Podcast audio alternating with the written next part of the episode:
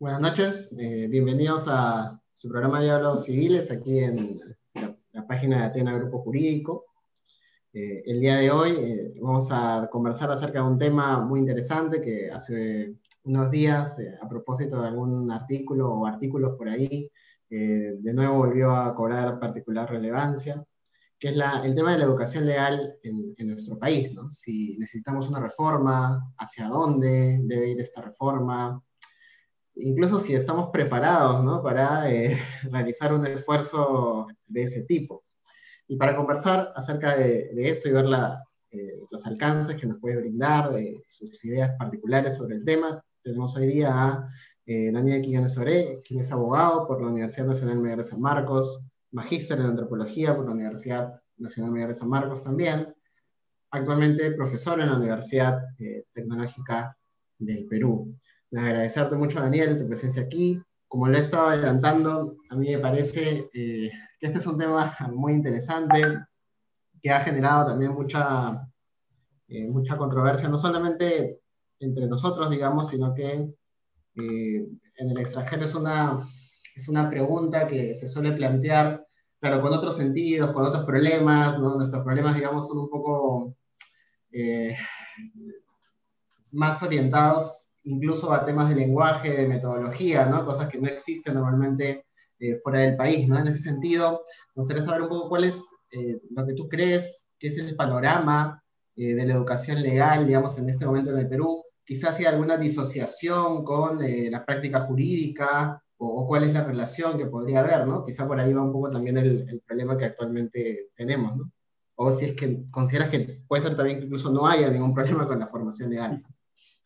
¿Qué tal, Carlos? ¿Cómo estás? Eh, tengan, bueno, todos buenas noches, todos y todas. Igual agradecerte por, por la invitación, agradecerte por haber pensado en mí para tocar un tema bastante importante, un tema que creo que es de necesaria reflexión dentro de la disciplina jurídica, ¿no? También agradezco a Atena, el Centro Jurídico, por eh, poner a debate este tipo de, de, temáticas que no son tan eh, tratadas, no, no tienen tanta reflexión dentro de nuestra academia jurídica, ¿no?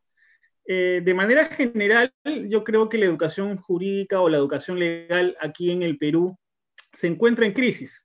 ¿No? ¿Por qué? Porque indudablemente la educación en general, no hay que disociar educación universitaria a educación en, general en el Perú, es una, una rama, es una especialidad que se encuentra en crisis desde hace muchos años. O sea, la educación en el Perú, sobre todo la educación pública, presenta fallas, eh, es necesario hacer reformas y eso también se refleja dentro de la educación universitaria y específicamente dentro del derecho, ¿no? Eh, si bien es cierto, existe una oferta privada de, educación legal en el Perú, creo que tanto la educación pública como la educación privada eh, se encuentran en crisis y es necesario eh, plantear ideas, plantear reflexiones y plantear críticas en la manera en la cual se ha venido construyendo la educación legal. ¿no? Particularmente del derecho, yo, a ver, creo así de manera un poco más general de que la educación legal en el Perú se ha caracterizado por tener una vocación de carácter positivista, una vocación en donde se ha centrado en demasía al análisis legal, al análisis positivista, en algunos casos exegético, ¿no? Es decir, al solo mero comentario de las normas legales, ¿no? Eh, creo que la educación legal en el Perú ha tenido poca predisposición al diálogo con otras disciplinas, ¿no? lo que se conoce como la interdisciplinaridad. ¿no? Lamentablemente, durante muchos años la educación legal ha estado centrada única y exclusivamente en el derecho en sí, entendido como conjunto de normas, entendido el derecho como eh, las normas jurídicas, el ordenamiento jurídico, sin eh, plantearse la necesidad de que el derecho pueda eh, dialogar con otras disciplinas. a inicio de los 90, durante gran parte se planteó pues el diálogo entre el derecho y la economía en el análisis económico del derecho, por ejemplo, ¿no? que tuvo su auge, tuvo, y hasta ahora creo que es una, una de las ramas que eh, tiene aún vigencia, no tanta como, como, en años anteriores, ¿no? Eh, yo creo que también la educación legal en el Perú se ha visto con poca predisposición a la investigación, ¿no? Y eso lo podemos ver en la cantidad de obras jurídicas que tenemos en nuestro país, ¿no? donde abundan los manuales, abundan eh, los libros comentarios a leyes, ¿no? Abundan eh, los libros, los artículos que tienen una finalidad práctica, ¿no? Creo yo que son muy pocas las obras que ah, tienen una finalidad reflexiva sobre el derecho, ¿no? Es decir, que planteen también metodologías eh, no tradicionales o metodologías distintas. Es decir, no solamente escribir teniendo como horizonte la interpretación de la norma, ¿no? no solamente escribir tratando de describir los procedimientos legales, ¿no? las causas jurídicas, las consecuencias jurídicas. Creo que en nuestro país sí hace falta estudios que eh, piensen más allá de la caja, ¿no? es decir, que, que aboguen por disciplinas o por metodologías eh, que no han sido muy eh, utilizadas en el derecho. Me refiero a metodologías de carácter cualitativo cuantitativo, metodologías de campo, o sea, tener un horizonte de confrontar el derecho con la realidad social, ¿no? Más o menos a grosso modo ese es mi panorama, estimado Carlos. Gracias. Daniel, hay una, quizá una, una, precisión que podría ser, o sea, si bien es cierto, hay mucho, mucho que se escribe en, diversas revistas eh, de actualidad o de circulación mensual eh, sobre la práctica, ¿No, ¿No, te parece quizá que si bien hay mucha de esta eh, descripción orientada a la práctica no llega a ser necesariamente dogmática. O sea, dogmática en el sentido, digamos, eh, que normalmente se le da en otras latitudes, incluso dentro de misma Latinoamérica, ¿no? En Colombia o, en Chile, por poner dos ejemplos muy, muy resaltantes de este lado.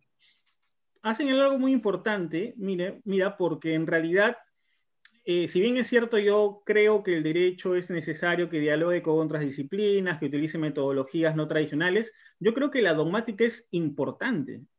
En la formación del abogado, yo creo particularmente que la dogmática es importante. ¿Por qué? Porque la dogmática eh, ayuda a, que, a interpretar las normas jurídicas, la dogmática clarifica y te precisa las instituciones jurídicas y su aplicación en un problema jurídico práctico, la dogmática te da capacidad argumentativa, ¿no? Al momento de construir, ¿no? Eh, entonces yo creo que la dogmática es importante y has dado una diferencia, un, punto muy, muy importante porque una cosa es dogmática y otra cosa es, creo yo, un análisis netamente positivista, exegético, práctico, ¿no? La dogmática tiene por finalidad eh, tratar los, los, las instituciones jurídicas desde un punto de vista abstracto, desde un punto de vista teórico, que es importante para la formación del jurista, ¿no? Eh, aquellos, bueno, no, no, no, o sea, aquellas personas que eh, escriben teniendo como único horizonte la norma, la descripción de los procesos, no es estrictamente dogmática, ¿no? Dogmática es en realidad eh, el pensar, reflexionar teóricamente en las instituciones jurídicas, ¿no? Yo creo que en el Perú, al menos lo que conozco en el derecho civil, sí se ha hecho dogmática en nuestro país, no hay autores que sí hacen dogmática en nuestro país, eh, pero también hay autores que solamente se limitan a eh, comentar normas, comentar plenos, y eso estrictamente no es dogmática, ¿no? Eso estrictamente no es dogmática, ¿no? El problema, creo yo, es cuando la dogmática se transforma en un fin en sí mismo, ¿no? Cuando ya yo hago dogmática solamente para teorizar, teorizar, abstraer, abstraer, lo cual hasta bien está, hasta cierto punto está bien, ¿no? Pero el problema es cuando te quedas en la abstracción y ya no contrastas tus postulados con la práctica o con la realidad, ¿no? Pero yo sí creo que la dogmática es, es importante en la formación del abogado, ¿eh? Claro, el problema de Puchta, ¿no? Que, que llevó a la, abstracción matemática, ¿no? Que, que, buscaba estas fórmulas aritméticas para solucionar todos los problemas eh, legales. Bueno, sí, pues entonces podríamos eh, señalar que el, el problema está dado por esta eh, este cariz, digamos, autónomo, entre comillas, de, la práctica legal, ¿no? Alejada de otras, una especie de isla a la que no debe tocarse por otros, otra, otras disciplinas. Pero ahí, para tener el panorama más claro, eh, pero es cierto también que, por ejemplo, del lado del análisis económico del derecho, hoy en día, si bien es cierto, hoy, día, hoy en día ha perdido algo de fuerza, producto también de, de, que más personas han salido, más personas han regresado, ¿no? Hay un mayor diálogo con las fuentes extranjeras. Eh, el análisis económico del derecho, no siendo propiamente dogmática, eh, se, se, convirtió en una especie de dogmática en algún momento y llegó a materializar normas, ¿no? Incluso tenemos leyes, decretos, además, que eh, en buena cuenta lo que hacen es tomar las teorías del análisis o las que se nos vendieron como teorías del análisis, supuestamente neutras y no cargadas de ideología, y terminaron siendo normativa que hoy es vigente. Quizá también puede ser eh, parte del problema, ¿no? que a veces, debido también a lo que tú has señalado de nuestra poca, eh, nuestro poco interés en generar eh, estudios serios, estos discursos retóricos pueden también ser exitosos, ¿no? desde esta, estos enfoques que se venden como novedosos, pero que al final buscan reemplazar y convertirse en una nueva dogmática. Sí, totalmente de acuerdo contigo, ¿no? Claro, hacía referencia al análisis económico del derecho como un, ejemplo de que el análisis legal se, o, hubo alguna posición a inicios de los 90, durante los 90, y que ha ido perdiendo vigencia, ¿no? En donde en relacionar el derecho con la economía, específicamente con la microeconomía, ¿no? Y estoy de acuerdo contigo, ¿no? El análisis económico del derecho eh, en cierto punto se transformó en una nueva dogmática, ¿no? Indudablemente. ¿Por qué? Porque en realidad, si bien es cierto, se quiso acercar el derecho al análisis económico, aplicar la microeconomía, teorema de Coase, eh, diversos autores. Yo al menos eh, no conozco de, serán muy pocas, pero no conozco con todo el año que tiene el análisis, económico en nuestro país, de investigaciones que hayan utilizado metodologías que tengan como resultado eh, o que puedan ver reflejados sus resultados en campo por ejemplo, ¿no? Se hablaba de consumidor razonable, se hablaba de la propiedad privada, ¿no? Se habla de que el mercado se autorregula solo, el estado mínimo, la no regulación, pero en realidad eso se fue reflejado más o fue impuesto más discursivamente que a través de trabajos prácticos, trabajos que contrasten los, dos discursos con la práctica, con la realidad, ¿no? Ahí sí estoy absolutamente de acuerdo contigo, estimado. Y por ahí, ya quizá eh, pasando de este panorama, eh, ¿cuáles serían nuestras alternativas? O sea, ¿a qué, qué modelo podremos ver? O, si tú crees que quizá la respuesta la podemos encontrar dentro de nuestro propio sistema ¿no? legal. Eh, claro, hablar de un modelo de educación legal es algo bastante, bastante ambicioso, ¿no? Bastante, una pregunta que necesita, creo yo, un análisis pormenorizado, un análisis no solamente legal, ojo, a un análisis interdisciplinario de qué es lo que se quiere eh, en la formación del abogado, ¿no? Eh, temas de modelo, yo creo indudablemente de que el abogado, o yo siempre digo, el derecho muchas veces regula lo que no entiende, que es la realidad social. La realidad tiene sus propias dinámicas, sus propios procesos, sus propios conflictos, tiene actores, ¿no? Entonces, eh, se rebasa el campo jurídico muchas veces si entendemos al campo jurídico como solamente norma jurídica, solamente como un marco estrictamente normativo, la sociedad lo rebasa, Entonces, hay que pensar qué tipo de abogado queremos tener, ¿no? Las universidades deberían de pensar qué tipo de abogado, un abogado meramente aplicador de la ley, un abogado que eh, repita eh, teorías, o, un abogado que cree, un abogado que fomente la aplicación de políticas públicas, un abogado que no solamente se concentre en la ley, ¿no? O sea, yo creo que es un análisis que necesariamente implica eh, una reflexión mayor, ¿no? Una reflexión. Indudablemente hay que, yo creo que hay que mirar ejemplos extranjeros, indudablemente, pero obviamente eh, pensar siempre en nuestra realidad y en nuestro contexto, ¿no? ¿no? Ni calco ni copia, como decía María Tegui, ¿no?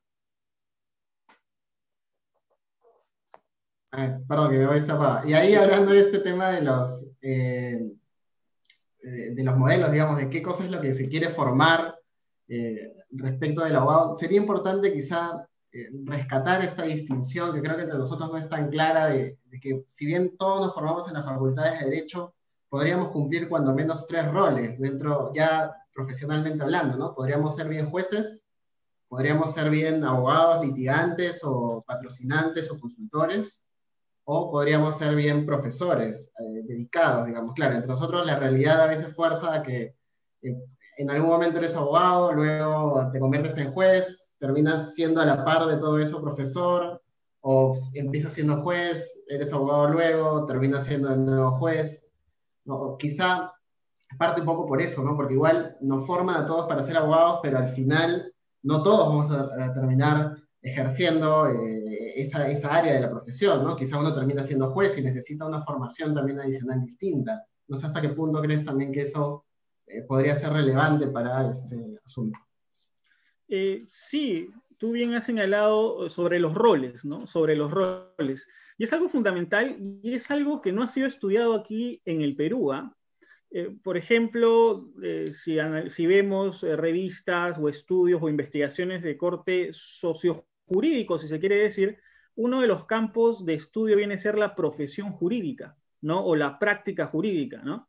Y existen muchas investigaciones sobre el rol que cumple ya sea un juez, el rol que cumple un abogado litigante, el rol que cumple un profesor universitario, el rol que cumple un académico, ¿no? Eso en realidad en el Perú no se ha discutido y yo creo que es importante. No se ha discutido ¿por qué? Porque se ha privilegiado una formación eh, cuadriculada dentro del derecho, ¿no? Porque si queremos analizar la profesión legal, tenemos que analizar prácticas, ¿no? Y el derecho se ha distanciado del estudio de prácticas, se ha solamente concentrado en la norma es necesario estudiar prácticas. ¿no? Entonces, yo, por ejemplo, una de las cosas que eh, siempre he pensado es que muchos eh, profesores, muchos académicos brindan opiniones en programas incluso de televisión sobre casos particulares y salen como académicos, ¿no? Pero en realidad muchas veces brindan opinión sobre casos similares que ellos defienden. Es decir, hay una suerte de confusión entre el rol de experto académico y el rol de abogado patrocinador y defensor de un interés privado o exclusivo, ¿no? De su cliente. Entonces, yo creo que eso hay que comenzar a estudiarlo, comenzar a discutirlo, ¿no? En nuestro, en nuestro país y en realidad dentro del campo jurídico, ¿no? Porque tú has estudiado afuera, ¿no? Tú más, que nadie debe saber de que los profesores se dedican a la academia, ¿no? El académico vive de la academia, ¿no? Eh, eh, los abogados litigantes pues, viven de su estudio indudablemente, pero, eh, o el juez también eh, solamente enseña, pero lo que voy es que existe una diferenciación de roles bastante marcadas que incluso tiene que ver con, temas hasta de ética, ¿no? Muchas veces, ¿no? Como te digo, el ejemplo, el académico o el profesor de derecho que sale a hablar y opinar sobre un caso y se escuda dentro de la academia, porque la academia te da neutralidad, te da objetividad, pero que en realidad tiene un estudio y en realidad eh, defiende casos similares. Entonces, eso es muy, muy interesante, o cómo los abogados importan o cómo los abogados se convierten también en constructores de la legalidad, ¿no? Es decir, cómo dentro de su expertise, dentro de su profesión, dentro de su estudio, por ejemplo, se construyen proyectos normativos, proyectos normativos que muchas veces pueden favorecer a alguien que eh, de repente es alguien que ellos patrocinen. Entonces, eh, es muy interesante ese campo. Yo hoy día, por ejemplo, he estado revisando un par de revistas y me he quedado sorprendido en Brasil, por ejemplo, que está acá al costado. Hay eh, libros y artículos muy, muy interesantes con trabajos de campo, entrevistas, encuestas, en cómo los abogados o el rol del abogado en la construcción, por ejemplo, del sector o la regulación de telecomunicaciones en Brasil. Justo está encontrando un, artículo de, ese tema en Scopus, por ejemplo. Entonces, y aquí en el Perú son inexistentes, ¿no? Eh, claro que nuestro contexto es particular, ¿no? Un profesor tendría que vivir de la academia, y muchas veces acá vivir de la academia es, es difícil, ¿no? Es difícil, ¿no? Pero que creo que sí se debe de comenzar a discutir el rol del abogado, el rol del académico, el rol del juez, el rol del abogado litigante, ¿no? Y eso creo que es un campo de estudio que está fértil todavía aquí en nuestro país. Claro, lo, planteo también porque quizá ahí es donde podríamos eh, plantear un poco las bases del modelo, ¿no? O sea, eh, por hacer una comparación de, lo que yo he podido ver cuando, cuando estaba, como tú lo has dicho, en el extranjero, por ejemplo, ahí eh, los roles estaban eh, bien diferenciados en el sentido de que eh, tú terminas el grado en Derecho, claro, si quieres seguir la carrera académica, harás el máster y luego seguirás con el doctorado, que son en promedio unos cuatro, cinco seis años de formación, ¿no? Hasta llegar a ese nivel y tentar a, una, una, un, un puesto de docente, temporal probablemente. Pero eh, si quieres ser un abogado, sales y hay algo ahí que se llama que es el máster de acceso a la abogacía. Claro, que es un máster de un año y medio, pero que está orientado a complementar la formación, digamos, que se te dio y prepararte para eh, ser un abogado patrocinante. Mm. Y, y, ya está, no sales de eso y directo a, eh, a la práctica, digamos, ya está tu habilitación, vas al colegio. Y es además algo, este máster de la abogacía, que está en directa coordinación con los colegios de abogados. Entonces hay ahí algo que nosotros no tenemos, ¿no? Ese grado de coordinación, los colegios están desconectados de las facultades, ¿no? Y, bueno, ¿no? Y ahora, y del lado de los jueces, sales también de la facultad y postulas a eh, la escuela, lo que se llama ahí, este, lo que sería un nombramiento para nosotros, que ahorita se me dio el, término exacto. Igual, ¿no? Te formas dos años y eh, terminas saliendo. digamos, ahí sí hay un enfoque, sí hay un, un modelo, ¿no? Que está que parte de estas, eh, de estas diferencias, que quizá por ahí un poco, eh, creo yo que no imitando este modelo español exactamente, pero eh, teniendo claro qué es lo que queremos nosotros de un juez, qué es lo que queremos nosotros de un abogado, qué es lo que queremos nosotros de un profesor también, ¿no? Plantearnos esas discusiones, como has dicho.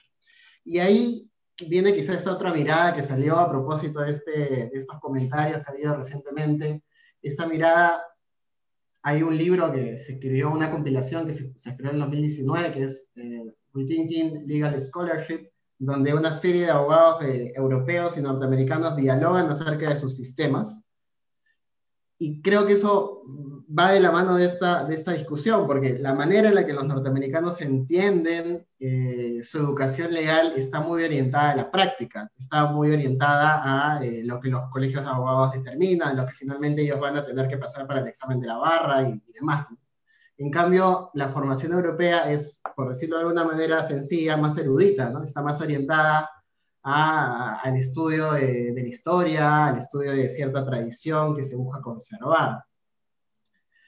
Pero pareciera, a propósito de estas discusiones, que eh, el modelo norteamericano se muestra eh, más fértil para el terreno de las ideas, ¿no? Que el modelo tradicional o, más erudito, digamos, europeo. No sé si, ¿qué piensas de esto, de esto que en las últimas semanas se discutió un poco, ¿no? A raíz de este artículo que salió. Sí, justo estaba revisando este artículo y me quedé sorprendido me, sorprendió mucho ese artículo porque particularmente eh, confunde mucho la palabra interdisciplinaridad con crítica, ¿no? No todo lo interdisciplinario es crítico por antonomasia, creo yo, ¿no? O sea, la interdisciplinaridad que implica, implica ya el derecho, hay que analizarlo con la economía, con la sociología, con la antropología, ya, pero eso no necesariamente hace que tu análisis sea reflexivo, sea crítico o busques cuestionar algo, ¿no? El artículo que tú mencionas, pues, claro, es, es más un testimonio personal de una persona que se fue a una de las mejores universidades del mundo y se quedó encantado con ese tema de las ideas, ¿no? E, e, en fin, ¿no? Ahora, eh, yo creo que en realidad si bien es cierto, el modelo estadounidense tiene una, fama de ser un modelo muy práctico, ¿no? Eh, creo que esa practicidad o ese enfoque eh, dado en el ejercicio profesional de la abogacía no eh, implica de que no tengan construcciones teóricas sólidas, ¿no? Porque estamos hablando de las mejores universidades del mundo, estamos hablando de las mejores revistas del mundo, ¿no? En materia de derecho comparado, en materia de estudios en sociología del derecho, por ejemplo, un nombre, Brian Tamanaja, por ejemplo, ¿no? Uno de los teóricos más importantes de análisis del derecho, de sociológico, desde el punto de vista sociológico. Entonces, eh, y con respecto al modelo erudito, no, no, sé si utilizar esa palabra modelo erudito del europeo, ¿no? Quizás es un modelo en donde puede ser, no sé, quizás más dogmático, en realidad no, no podría decir, o no, no creo que haya tanta diferencia, ¿no? En sí, porque hablamos pues de eh, centros en donde se genera mucho conocimiento jurídico, ¿no? Eh, y conocimiento jurídico de primer nivel. Y a su vez, eh, también tenemos el tema de que muchos profesores europeos enseñan en universidades inglesas, ¿no? perdón, americanas, ¿no? O sea, hay un intercambio de profesores, de investigadores, de visitantes, que creo que más esa, e, esa, hacer esa, esa diferenciación entre el modelo estadounidense es más práctico, ahí no les interesa tanto abstraerse, a diferencia del modelo norteamericano, no sé si sea tan cierta, bueno, me falta tener la experiencia afuera, ¿no? Pero dudo mucho. Yo creo que más es una impresión subjetiva, ¿no? Que algo que en realidad sea 100% palpable, más aún si en Estados Unidos tienes pues centros de investigaciones, tienes pues revistas de primer nivel, tienes teóricos de primer nivel, ¿no? Yo creo que ahí eh, muchas personas creo yo que cuando salen al extranjero y se van sobre todo a alguna universidad muy importante, se dejan quizás, eh, no sorprender, ¿no? sino la admiración indudablemente eh, muchas veces nubla un poco, creo, la perspectiva crítica, ¿no? Yo, por ejemplo, considero que muchas personas que a veces suelen irse, y tengo algunos casos, eh, no sé, se van y ya vienen con el tema de la interdisciplinaridad, ¿no? Sí, vamos a hacer análisis sociojurídico, pero acá en el Perú también se ha escrito mucho en términos de sociología, antropología, entonces hay que, hay que pensar también el Perú, eh, obviamente dentro de sus limitaciones, como un campo eh, que se ha producido conocimiento y conocimiento muy interesante, teniendo en cuenta que somos un país absolutamente particular en el mundo, ¿no? Un país muy particular que tiene sus propias dinámicas, somos un país multicultural, un país difícil, ¿no? Entonces, irse, quedarse impresionado y tratar de importar un modelo una realidad tan difusa, tan distinta, tan problemática como nosotros, creo que merece un poco más de reflexión ¿no? al respecto. Es, esta, mirada eurocéntrica que a veces eh, todos tenemos en un momento, ¿no? O sea, más allá de que estemos de este lado o del otro, la mirada eurocéntrica muchas veces nos, nos gana, ¿no?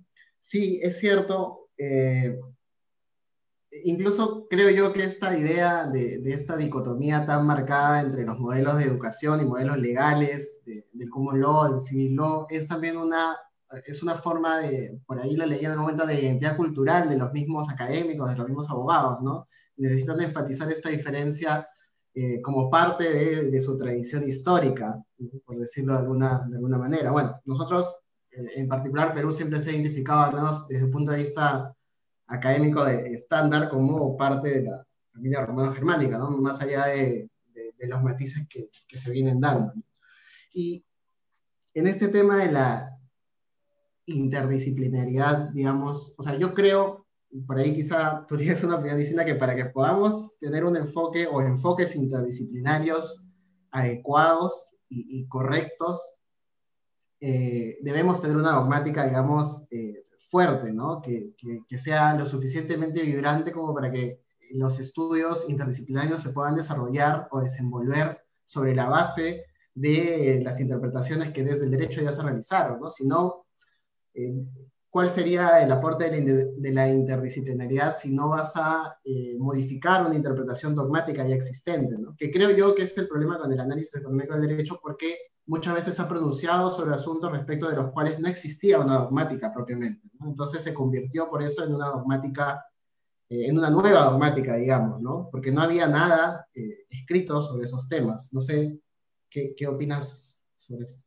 Sí, eh, claro, o sea, yo creo que la interdisciplinaridad es sumamente importante, ¿no? Dentro de la formación del abogado, dentro del, de los estudios del derecho, ¿no? Eh, considero que la dogmática es importante, sí. El problema es cuando la dogmática se convierte pues, en un fin en sí mismo y comienzas a volar en el, cielo de los conceptos jurídicos. Ese es, un problema de la dogmática como tal, ¿no? Claro, y justo, eh, por ejemplo, retrocediendo un poco a, la pregunta previa, el artículo pues, que, publicó este chico de la Católica, esta persona de la Católica, este, confundía el tema de la dogmática, o sea, hablaba como si en el Perú fuese dominante la dogmática, ¿no? Cuando no, es así en realidad, ¿no? Malinterpretaba la dogmática, también creo yo en su artículo, ¿no? Que criticaba y por eso eh, pone dos antípodas, ¿no? Como dos, dos, discursos irreconciliables, ¿no? Ahora, en cuanto a la interdisciplinaridad, yo creo que es necesaria, ¿por qué? Porque da herramientas al investigador, al abogado, incluso hasta la misma, al, mismo eh, practicante, es decir, al mismo sujeto que va a ejercer la profesión jurídica, ¿no? Es porque al investigador la, la, interdisciplinaridad que te da, la posibilidad de utilizar metodologías que vayan más allá de la hermenéutica, más allá de eh, los análisis deductivos, ¿no? O descriptivos del derecho, ¿no? La metodología te puede dar herramientas cualitativas, ¿no? De repente entrevistas libres a profundidad, historias de vida, ¿no? Hasta la misma observación participante, ¿no? Herramientas un poco más cuantitativas, trabajar con focus group, medir el impacto de las normas en la sociedad, por ejemplo, ¿no? O si yo conozco cómo es la propiedad o, de distintas formas, institución jurídica, bien, medir su impacto eh, en, la realidad como tal, ¿no? Eh, pero a su vez también eh, la formación interdisciplinaria ayuda a que el profesional, es decir, el practicante del derecho, pueda también tener un orden, pueda tener procesos, pueda diferenciar, pueda trabajar en base a etapas, ¿no? Porque la metodología te ayuda en la formación universitaria a tener procesos, a tener orden, ¿no? A clarificar conceptos, ¿no? A poder eh, eh, elaborar un proceso en el cual tu investigación pueda ir de más a menos, ¿no? Lo cual también puedes extrapolar, pues, a tu práctica, ¿no? A tu práctica al momento de construir un caso, por ejemplo. Entonces, yo creo que, que, sí la interdisciplinariedad implica indudablemente conocimiento de las instituciones legales, indudablemente, ¿no? La dogmática puede ayudar al conocimiento de las instituciones legales también, también, ¿no? También. O sea, yo no, no, no, soy, eh, no soy alguien que dice, no, la interdisciplinaria del derecho tiene que dialogar con la sociología, antropología, economía, ya, olvidarnos de, lo, de los conceptos jurídicos, olvidarnos de la dogmática. No, porque al fin y al cabo somos abogados y al fin y al cabo estamos estudiando para interpretar la ley, ¿no? Y la manera que yo pueda interpretar la ley o las herramientas teóricas para yo poder interpretar la ley me da la dogmática.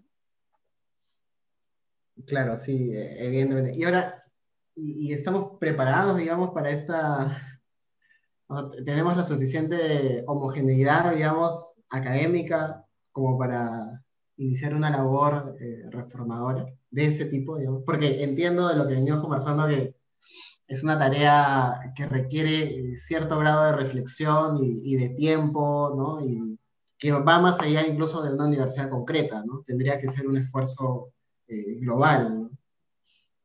Sí, totalmente de acuerdo, ¿no? Eh, en realidad este, es un esfuerzo titánico, ¿no? Si hablamos de reforma de la educación legal, eh, desde, es también entender o mirar pues aspectos incluso hasta políticos, ¿no? Si hablamos de la universidad pública, por ejemplo, ¿no? La, la universidad pública, nosotros venimos de universidad pública sabemos pues que tiene una problemática muy particular, ¿no? Porque tienes pues un esquema incluso de promoción docente muy duro, no existen oportunidades para jóvenes investigadoras que quieren entrar a la universidad, eh, la universidad pública eh, tiene redes clientelistas muchas veces que hacen difícil el acceso y difícil la voluntad de muchos eh, investigadores y, profesores jóvenes de innovar algunas ideas. Ese es un gran problema que tenemos. ¿no?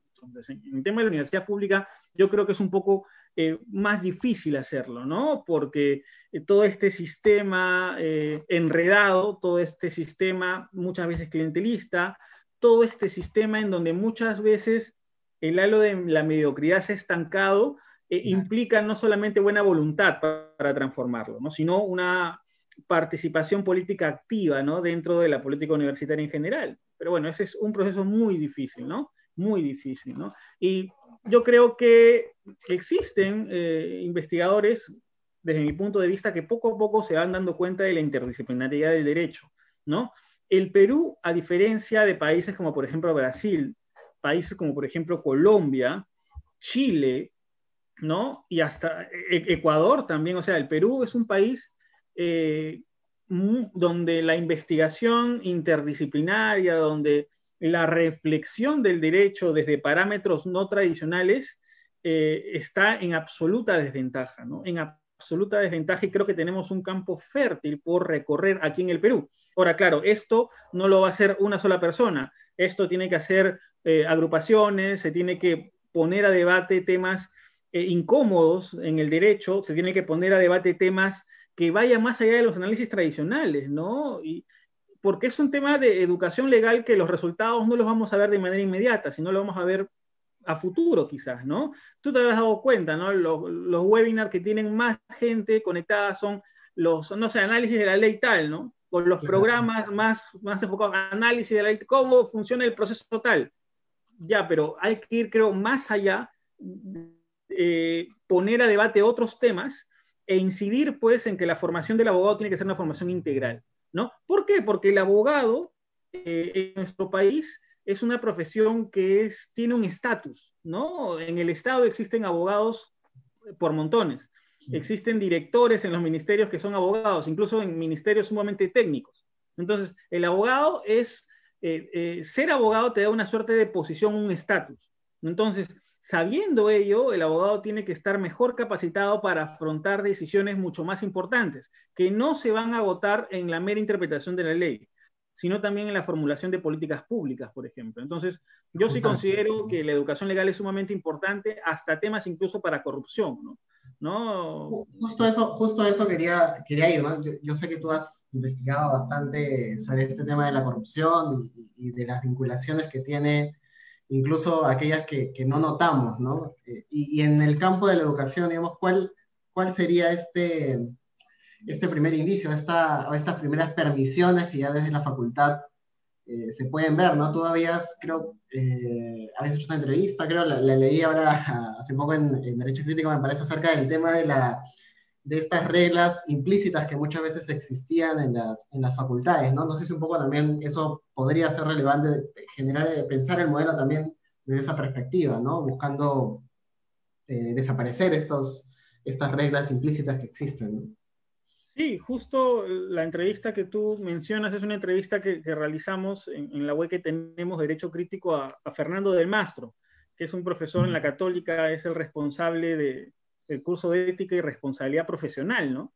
Y dialogando con él, eh, eh, salió pues, y él, cree, y también comparto que dentro del derecho, o sea, si bien es cierto, es necesario reformar la educación legal, que implica eh, aperturar nuevos cursos, nuevas metodologías, también es necesario promover el cambio de algunos parámetros o prácticas que están normalizadas dentro del derecho, ¿no? Eh, lo que decía Fernando y comparto es esa relación eh, absolutamente vertical entre el alumno y el profesor, por ejemplo, ¿no? Eh, hay, algún, hay, hay, temas que pueden parecer inocuos, pero que implican mucho o, o, significan mucho dentro de la relación que se da entre el, el, derecho, ¿no? Es decir, el abogado siempre tiene que ser un sujeto o el profesor siempre tiene que ser alguien que tenga una posición por encima ¿no? Su palabra es autoridad, una relación vertical, o el abogado hasta la manera en la cual dirigirse, ¿no? Doctor, a pesar de que no eres doctor, ¿no? Eh, esa figura un tanto autoritaria que muchas veces existe, ¿no? Ese formalismo que existe mucho en el derecho, ¿no? Es decir, el abogado siempre tiene que ser el sujeto eh, internado, encorbatado, ¿no? El abogado no puede no tener, incluso hasta en las audiencias, los mismos jueces llaman la atención cuando no te ven con corbata, ¿no? Entonces, esas cosas, por más, o no sé, o, el hecho de que tú vas a Palacio de Justicia y ves una alfombra roja en la puerta para que pasen los, los jueces supremos como si fueran reyes, ¿no? O sea, ese imaginario, ese imaginario eh, es muy poderoso y muy simbólico al momento de la formación del abogado. ¿Por qué? Porque esas barreras esos, esas prácticas, perdón, esas prácticas crean barreras imaginarias, ¿no? Esas prácticas crean un distanciamiento del abogado, ¿no? Del profesor al alumno y muchas veces del abogado frente a la sociedad, ¿no? Entonces, yo creo que ese conjunto de prácticas, ese conjunto de imaginario también forma parte de eh, una reforma en la educación legal que se tiene que dar, me imagino, con el tiempo, ¿no? Entonces, hemos visto digamos, tendríamos que, que sentarnos, que, que, reflexionar sobre, eh, bueno, estos temas de, de, las reglas implícitas, eh, que reflexionar también sobre la, la metodología, eh, el tipo de profesiones que se espera de un abogado, porque como bien lo has dicho, eh, nosotros no solamente, o en la profesión legal, los abogados normalmente no solamente son jueces, profesores o abogados litigantes, sino que también pueden ser parte de la gestión pública. ¿no? Claro que ya ese es otro tema que, tiene su propia dinámica, que en el Perú no, no, se soluciona, pese a servir y todo lo que pueda haber, igual sigue habiendo la misma informalidad que existe en otras, eh, en otras áreas, ¿no? Digamos que, que, iría un poco por ahí esta, eh, esta solución. ¿Y, ¿Y, qué piensas de, eh, de la vía de la regulación? O sea, porque ya, digamos, es necesaria la reforma, estos serían los temas que tienen que tocarse, pero el camino debería ser eh, de parte de las universidades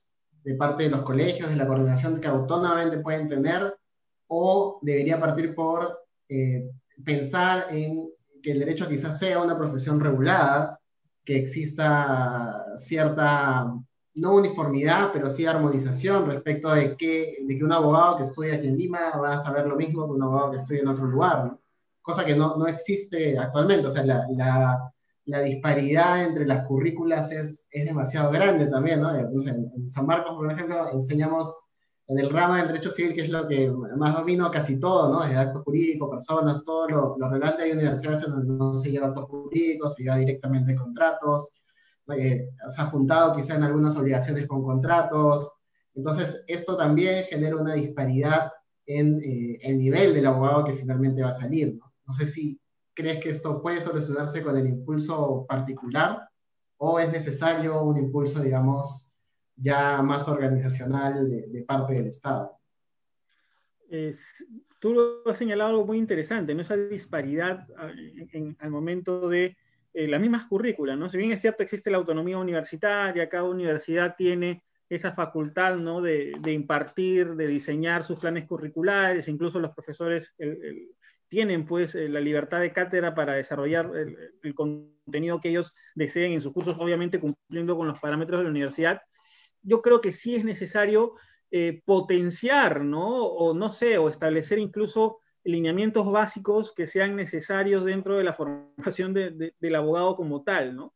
Yo creo que toda reforma eh, parte desde los propios actores que, son que, que, que, están dentro del campo, ¿no? Tenemos pues a los estudiantes universitarios, ¿no? Tenemos a los profesores, ¿no? Tenemos a las autoridades. Entonces yo creo que una reforma tiene que ser analizada, conversada, reflexionada entre los principales actores, indudablemente, ¿no? Indudablemente. Ahora, eh, claro, puedo ser, eh, esta, esta figura pues suena un poco idealista, ¿no? Eh, al fin y al cabo, si hablamos de la universidad pública, pues es ah, necesario o sería necesario un apoyo político al respecto, ¿no? En realidad son cosas eh, deseables, pero que en la práctica muchas veces son un poco difíciles, ¿no? Pero sí, yo creo que al menos los actores que van a estar o que están presentes dentro del campo tienen que ser agentes activos de una reforma como tal, ¿no? Ahora, este, con respecto a si el derecho debería ser una profesión regulada o no, eh, yo lo pensé mucho cuando estudié o cuando estaba estudiando mucho el tema de la corrupción, ¿no? que es un tema que me gusta bastante y que siempre lo, lo, lo tomo en cuenta. Eh, tenemos el Colegio de Abogados de Lima que en realidad ha fracasado en esos términos, creo yo, ¿no? Eh, si nosotros vamos a la base de datos de los abogados sancionados por prácticas corruptas, es mínima por el Colegio de Abogados de Lima, ¿no? Sí me parece interesante lo que está haciendo el Ministerio de Justicia, ¿no? Que, si no me equivoco, tiene una dirección enfocada, pues, a denunciar las malas prácticas. Pero en el tema de las malas prácticas dentro de la abogacía, por ejemplo, la, no, ni siquiera autorregulación, sino la desregulación ha hecho de que la práctica jurídica tenga pues esa fama de ser una de las profesiones más corruptas del país, ¿no? Y que el Poder Judicial siempre salga en todas las encuestas todos los años como el órgano más corrupto del Estado. Entonces, yo creo que es necesario, sí, pues, eh, cierta regulación, sobre todo para evitar las malas prácticas dentro del derecho, ¿no? Y yo y, eh, creo que es fundamental, creo que sí es necesario, mm, bueno, no sé si el Colegio de Abogados alguna vez se, empoderen, ¿no? Pero que tomen otra actitud distinta frente al ejercicio profesional del derecho, ¿no? Porque no solamente sirven para ir a colegiarse y ya, pues ejerzo la profesión, sino que al menos deberían bregar por parámetros éticos, ¿no? Por parámetros correctos, ¿no? Porque al fin y al cabo el derecho es un servicio, se da servicio a un cliente, se busca la justicia, ¿no? Como ideal abstracto y fundamental. Entonces, eh, yo creo que sí es necesario repensar pues este modelo de autorregulación, este modelo de desregulación de la profesión por todas estas problemáticas en donde vemos siempre a los abogados como, como protagonistas, ¿no? Los hermanitos, la corrupción, las redes, en fin. claro, sí, las redes de corrupción que nos persiguen. Incluso ahora que mencionaste el Colegio de Abogados de Lima, saliendo quizá un poco del tema, el colegio ni siquiera cumple su función gremial, o sea, de, protección de los intereses de los abogados, ¿no? Si no, habría una preocupación real por, las condiciones en las que algunos abogados trabajan normalmente, ¿no? O sea, ni siquiera existe ese lado, ¿no? hay una... Eh, ¿Y qué piensas ahora, ya para ir al otro tema de la formación, ¿no? Porque, a ver, ya hay que cambiar todo, hay que reformar este tema, o quizás no cambiar todo, sino rescatar lo que haya que rescatar, repensar lo que está funcionando en, algunas universidades que, que, puede venir funcionando muy bien. Y surge también este otro lado de la formación que va del lado de las prácticas. O sea, que ya está un poco ajeno al, al, al mundo de la universidad propiamente, porque ¿sabes, no? está la universidad que hemos visto, que es la que va a formarlos académicamente, pero va a llegar un momento en el que, de acuerdo a la mayoría de currículas, van a tener que practicar. Y hemos visto este caso, por ejemplo, este, que se hizo popular en, en Twitter y en redes sociales, que, que, también incluso esa, esa parte de la formación pareciera no ir eh, del todo bien. Entonces, ¿Y qué podríamos hacer con las prácticas? Porque ya eso va un poco más, más allá. No, no sé ahí qué, qué idea podrías eh, tener respecto a eso. Interés, claro, es el caso de Telmo, si no me equivoco, ¿no? el caso de Telmo, que fue tendencia en Twitter y tendencia en todas las redes sociales. Eh, claro, ese tipo de prácticas, por ejemplo, es el reflejo de cómo se, se ha entendido la profesión jurídica, ¿no? Igual, hablábamos del profesor autoritario, el profesor horizontal vemos también el jefe autoritario, el jefe vertical, el jefe que no le interesa, eh, que no le interesa que tú estudies, ¿no? Sino que ya eres un trabajador, ¿no? Me acuerdo que yo en la universidad había un profesor que decía que los practicantes eran la pieza más intercambiable de todos los estudios, ¿no? O sea, mira esa afirmación, ¿no? Los practicantes son la pieza más, la pieza más intercambiable, ¿no? Es decir, eh, allí pues eh, hay un problema porque se considera a los practicantes como aquel practicante que va a venir a mi estudio, va a ser un trabajador más, si quiere estudiar, bueno, se va, tiene que esforzarse, tiene que someterse, porque como es una pieza intercambiable, hay una cola esperando también eh, trabajar conmigo. Entonces yo tengo licencia para abusar, yo tengo licencia para mandar yo tengo licencia para prohibirle ir a clases, ¿no? Porque también hay, hay, incluso, ¿no? Cuando uno practica, llevas tu horario a tu jefe y tu jefe muchas veces te dice, no, acá no, acá no, te arma el horario, ¿no? Claro, claro, y lo vemos de manera naturalizada, ¿no? No, yo recién entro acá a practicar y tengo que esforzarme, tengo que ser explotado, ¿no? O sea, e, el, practicante no es visto ni siquiera como un trabajador digno de beneficios laborales, ¿no? Sino como una pieza intercambiable que tiene que sacarse el ancho si quiere algún día ser como yo, exitoso, con plata y explotador, ¿no? Entonces, yo creo que ese tipo de imaginarios también hay que ir desterrándolos, ¿no? Hay que ir, pues, criticando y, reflexionando sobre ellos, ¿no? Algo que, me gustó mucho es que la Católica, por ejemplo, sacó un comunicado y exhortó, pues, a los estudios, a los socios, muchos profesores de la Católica, que por favor... Eh, no realicen esas prácticas, ¿no? Yo creo que es algo que en realidad sí es necesario realizar, ¿no? Porque el practicante es un trabajador, ¿no? El practicante, o sea, sí, da dinero, o sea, da dinero, da dinero, te ayuda a facturar, ¿no? O sea, tiene que ser tratado como tal, ¿no? No puede ser tratado como una pieza intercambiable, como me decía este profesor, ¿no? Claro, eso, eso se replica, es, un poco como, como las dinámicas de, que a veces se dan en, se dan en los colegios, ¿no? bueno, que, ya no se debería andar del, del bullying, ¿no? Los, de grado mayor que eh, sometían o hacían bullying a los grados menores cuando entraban, y, luego esto se iba replicando con, con, los que llegaban recién, ¿no? Vos lo que, lo que cuenta en... Ellos en la ciudad de los perros, ¿no? Lo que le hacían a, los que llegaban, la, la, iniciación que le daban, ¿no? En el mundo del derecho esto se traduciría en los practicantes, ¿no?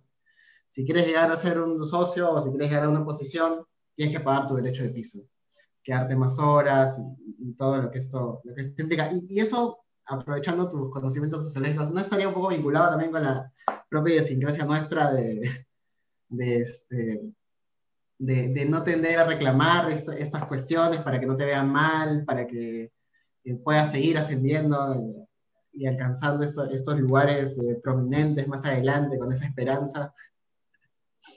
Eh, yo creo que más, más que idiosincrasia es básicamente es un discurso que nos han vendido durante muchos años, ¿no?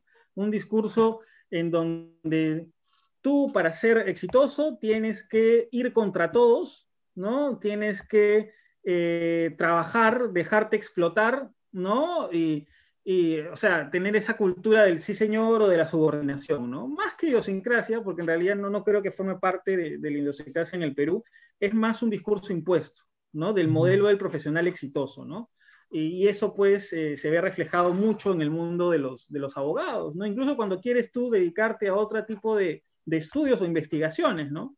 ¿No? Te dicen, no, oye, voy a estudiar, lo que me decían a mí, ¿no? Me acuerdo que alguien me dijo, oye, voy a estudiar una maestría en antropología, ¿no? Y una amiga me dijo, oye, que tú quieres morirse, morirte siendo pobre, ¿no? O sea, ver el derecho como un medio de éxito solamente para conseguir dinero, para tener mi empresa, para eh, ayudar a mis clientes y bueno, pues y así el mundo gira y, se acabó, ¿no? Entonces, yo creo que es un discurso como, el discurso del emprendedor, ¿no?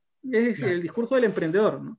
Yo me acuerdo que una universidad hace, hace tiempo, universidad, yo cuando estaba caminando por, por San Marcos y esta universidad que recién se estaba abriendo paso en el mercado, puso un anuncio que me quedó grabado y siempre me arrepiento no haberle tomado foto, ¿no? Que decía a los estudiantes de nuestra universidad no les interesa si el mundo es injusto. O sea, e, esa, esa, esa frase se me quedó grabada y yo me arrepiento nunca haberle tomado este, una foto, pero ese es, la ese es el discurso, pues, que muchos eh, estudiantes, no solamente de derecho, sino de todas las carreras, pues han internalizado. ¿no? O sea, yo para ser exitoso tengo que eh, hacer todo lo posible independientemente de que si es ético o no, de que si es justo o no, o de que si se, me está vulnerando o no los derechos. Cuando eh, realicé un poco la investigación esta de corrupción y práctica jurídica, notaba pues que los practicantes o, los abogados mismos hacían que los practicantes vayan pues y cometan actuaciones corruptas, ¿no? O sea, ya anda tú y presenta el escrito fuera de plazo, afuera te va a esperar el procurador y nada, ¿no? Entonces, vas, el, practicante recién un chico en formación, aprende que eso es normal, que la corrupción es una manera distinta a la técnica y válida para ganar un juicio. Entonces, desde ese, desde ese punto de vista, el practicante no le interesa si lo que está haciendo es injusto o es no ético, solamente lo hace. Entonces, esas cositas creo yo que hay que denunciar, hay que repensar, hay que reflexionar, ¿no? felizmente quiero pensar que ahora eh, esto ya no se pasa tanto por agua tibia como antes, ¿no? Lo, de Telmo lo demuestra. O sea, quizá si esto hubiera pasado, hace 20 o, 10 años hubiera pasado menos, más desapercibido, ¿no? Probablemente. Y sí es importante o sea, si bien el mundo universitario está lleno de estos discursos que, todos hemos escuchado durante mucho tiempo, creo que el derecho, siendo la carrera probablemente más vinculada a, las, a la forma de ver conservadora del mundo, que, es lo más usual entre todos los abogados, creo que se evidencia más. Pero sí, como lo dices, creo que ahora, felizmente, estas cosas se hacen más evidentes en el, en el día a día, ¿no? quiero pensarlo. O debería ser la idea, en todo caso, más allá de, de, de, lo que ocurre realmente, ¿no? En, fin. Y, y, hasta qué punto crees, yendo al tema de nuevo, eh, que es importante evidenciar eh, las ideologías de las personas que forman parte de la academia. O sea, ya está bien, ¿no? También es importante evidenciar estos roles que uno cumple, ¿no? A veces me cubro como académico para hacer pensar que mi discurso es neutral cuando en realidad tengo intereses vinculados a un cliente, pero también me encubro como académico para eh, hacer pensar que mi discurso es neutral cuando en realidad tiene una carga política e ideológica muy fuerte, ¿no? que, que puede ser también transmitida a, a, los alumnos en algún momento dado. ¿no? Sí, eh, en realidad, bueno, yo creo que el derecho está en íntima relación con la ideología y con la política. Yo creo que el derecho no puede ser pensado, o yo no creo que, hay, que, que se pueda pensar de que el derecho es neutro. ¿no? El derecho, la construcción de normatividad, la construcción de legalidad, la interpretación muchas veces que se da en las instituciones jurídicas no son neutras, ¿no? Eh, claro, el análisis económico del derecho decía, no, que la eficiencia es un concepto neutro, ¿no? Objetivo, no es como la justicia que es, impar, que, que es subjetiva, ¿no? Pero en realidad, pues, eh, la eficiencia puede tener una carga ideológica, ¿no? Importante, ¿no? Eficiencia para quién y para qué, por ejemplo, ¿no? Eh, yo creo que todo discurso jurídico, toda postura, toda teoría, indudablemente tiene una carga ideológica, ¿no? ¿Está mal que la tenga? Yo creo que no. Lo que está mal es que se disfrace este discurso bajo el halo de la neutralidad o bajo el halo de la objetividad. ¿no? Y yo creo que no se sincere muchas veces hacia dónde apunta este tipo de discursos. ¿no? Yo creo que eso sí es absolutamente cuestionable, ¿no? Es decir, que yo académico eh, vendo o presento una idea, presento una propuesta de solución, digo que es eh, neutra, es objetiva, pero yo pues tengo un interés bastante marcado, ya sea ideológico político, ¿no? Pero lo vendo como neutra, ¿no? Entonces, yo creo que eso sí es, es absolutamente cuestionable, ¿no? Porque al fin y al cabo estamos hablando en el terreno teórico, ¿no? Y las teorías, las ideas, tienen indudablemente alguna, algún halo, alguna percepción subjetiva de ideología y de política que no está mal, ¿no? Que, que, no está mal, ¿no? Yo creo que sí el, el, problema es cuando se trata de confundir o bajo el halo del academicismo, pues, se busque pasar como neutros o objetivos algunos análisis que no lo son, ¿no? Sí, es cierto. Y ahora ir terminando, ¿qué tanto crees que eh, hay muchas, muchas posiciones que hablan acerca de la argumentación jurídica, de, de este de esta, digamos, implicancia que puede haber generado que las teorías de la argumentación jurídica mal entendidas entre nosotros hayan eh, dejado de lado la preocupación por algunos estudios eh, dogmáticos o, de otro tipo, ¿no? Para aproximarse al derecho, porque finalmente se reduce esto a la manera en la que presentas eh, tu defensa y no tanto a lo que estarías diciendo, ¿no? No sé qué tanto piensas que puede haber también por ahí, debido no a las teorías de la argumentación propiamente, porque bien entendidas y correctas pueden ser instrumentos útiles, sino a la manera en la que quizás nosotros la hemos entendido eh, de cara de quienes la han ido difundiendo. Claro, o sea, eh, claro, al, tema de cómo construyo mis argumentos, ¿no? Eh, hay, un, hay, un, tema muy interesante que a mí siempre me llamó la atención, ¿no? Que es a raíz de estos estos concursos que se hacen de eh, los moods, ¿no? los casos, ¿no? En donde mucho se, hace énfasis en, se presenta un caso y creo que se, establece ganadores, ¿no? En cuanto a la manera, o sea, la destreza legal, ahí está, esa es la palabra, ¿no? Es, me, llama la atención, ¿por qué? ¿no? Porque si, yo recuerdo haber visto, creo que en redes, que muchos de esos equipos incluso contrataban a actores ¿no? Actores profesionales para que los capaciten en una mejor performance, ¿no? Y ahí pues eh, estaba un poco el tema o la reflexión vendría, pues, o sea, yo lo que me interesa es construir un caso argumentativamente sólido, ya sé, pero contrato un actor, los actores son pues eh, en el buen sentido de la palabra mentirosos, ¿no? Es decir, utilizan un papel que no, ajeno, ¿no? Entonces, esa destreza legal, yo creo el problema es cuando eh, la llevamos al extremo, es decir, defender un caso aun cuando eh, eh, sea injusto muchas veces, ¿no? Aun cuando la posición que se defiende sea una posición inequitativa, ¿no? Y solamente se establece o se está frente a una lógica win-win, por ejemplo. Entonces, allí yo creo que, y eso es lo interesante de los MOOCs, ¿no? Eh, que es un modelo de, formación del abogado que creo que si bien es cierto ayuda en el tema de las destrezas legales, creo que también es necesario ponerse a reflexionar sobre los casos en los cuales eh, uno puede eh, argumentativamente defender algo, ¿no? Y no crear, pues, este, ideas, ¿no? No crear, pues, aspectos que muchas veces no vienen al cabo en el análisis legal como tal, ¿no? Claro, un poco esta, esta invasión retórica ¿no? que, que últimamente tenemos, ¿no? Alejada.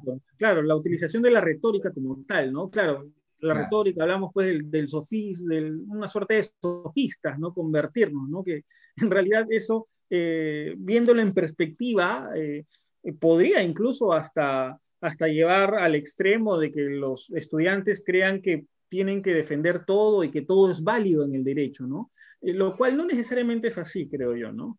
Claro, que finalmente nos lleva, si no tienes una ética, digamos, correcta, te lleva a, cruzar líneas que no deberías cruzarlas, ¿no? Porque no hay controles, no hay nada, a menos que tengas una ética muy clara, en el sentido kantiano del término, no vas a poder eh, superar algunas pruebas, digamos, ¿no? Porque no hay, no hay, no hay en, en, el Perú, en la práctica del abogado, pareciera que no hay consecuencias si eres corrupto, o sea, no no, pareciera que te pasa nada si, eh, si cruzas ciertas líneas, por, por más eh, definidas que pudieran estar en algunos instrumentos eh, eh, de compliance, como los articulados de ética que, suelen sacar algunos colegios de abogados y facultades. Eh, pero bueno, sí, creo, creo ya, para ir, para ir terminando, no sé si, si quisieras, ayer me ha parecido que estaba muy interesante, igual hemos llegado a algunas conclusiones, ¿no? Si es necesaria la reforma, si eh, amerita una reflexión mucho mayor, que no se va a votar, digamos, en semanas o, meses probablemente, que es eh, lo usual también, ¿no? ¿No? El, la academia peruana no suele tener esfuerzos de largo plazo. A mí me contaba un amigo que hizo un doctorado en Alemania y un postdoctorado también en, en Alemania, que ellos habían planteado en los 70 hacer una colección sobre eh, los, todos los temas de administración pública. 30 tomos, uno por año. Y, recién ahora estaba terminando. O sea, es, es, una. Claro, uno le escucha y dice que, es, es, imposible pensarlo entre nosotros porque es un esfuerzo de largo aliento que implica, que implica un compromiso académico eh, superlativo, digamos, ¿no? Que bueno, acá las condiciones quizás no te lo permiten, ¿no? sabríamos qué pasaría si estuviéramos en un mundo también donde los profesores ganaran dinero suficiente como para vivir de la investigación, quizá ahí sería viable. Pero, pero bueno, eh, eh, es lo que, lo que tenemos, ¿no? Y habría que, reflexionarlo mucho más. Eh, muchas gracias, Daniel. No sé si quieres agregar algo. No, este, más bien agradecerte y agradecerte especialmente por tocar un tema fundamental, creo yo, ¿no? Es un tema que tiene que llamarnos a la reflexión, que hay que plantear un debate público, ¿no? A nivel de docentes, investigadores, alumnos también, ¿no? Y que, como tú bien lo has dicho, ¿no? Que retomemos una vez por todas esa buena práctica de trabajar a largo plazo, ¿no? Que no seamos inmediatistas, ¿no? Que seamos solidarios y que sobre todo podamos elaborar propuestas acordes a nuestra realidad, que es lo más importante, ¿no? muchas gracias, Daniel. Gracias también a los que nos han estado viendo a través de la página de Facebook. Y eh, bueno, esta ha sido la, la de Diálogos Civiles. Nos vemos en, el siguiente programa. ¿eh? Muchas gracias y buena noche para todos. Thank you.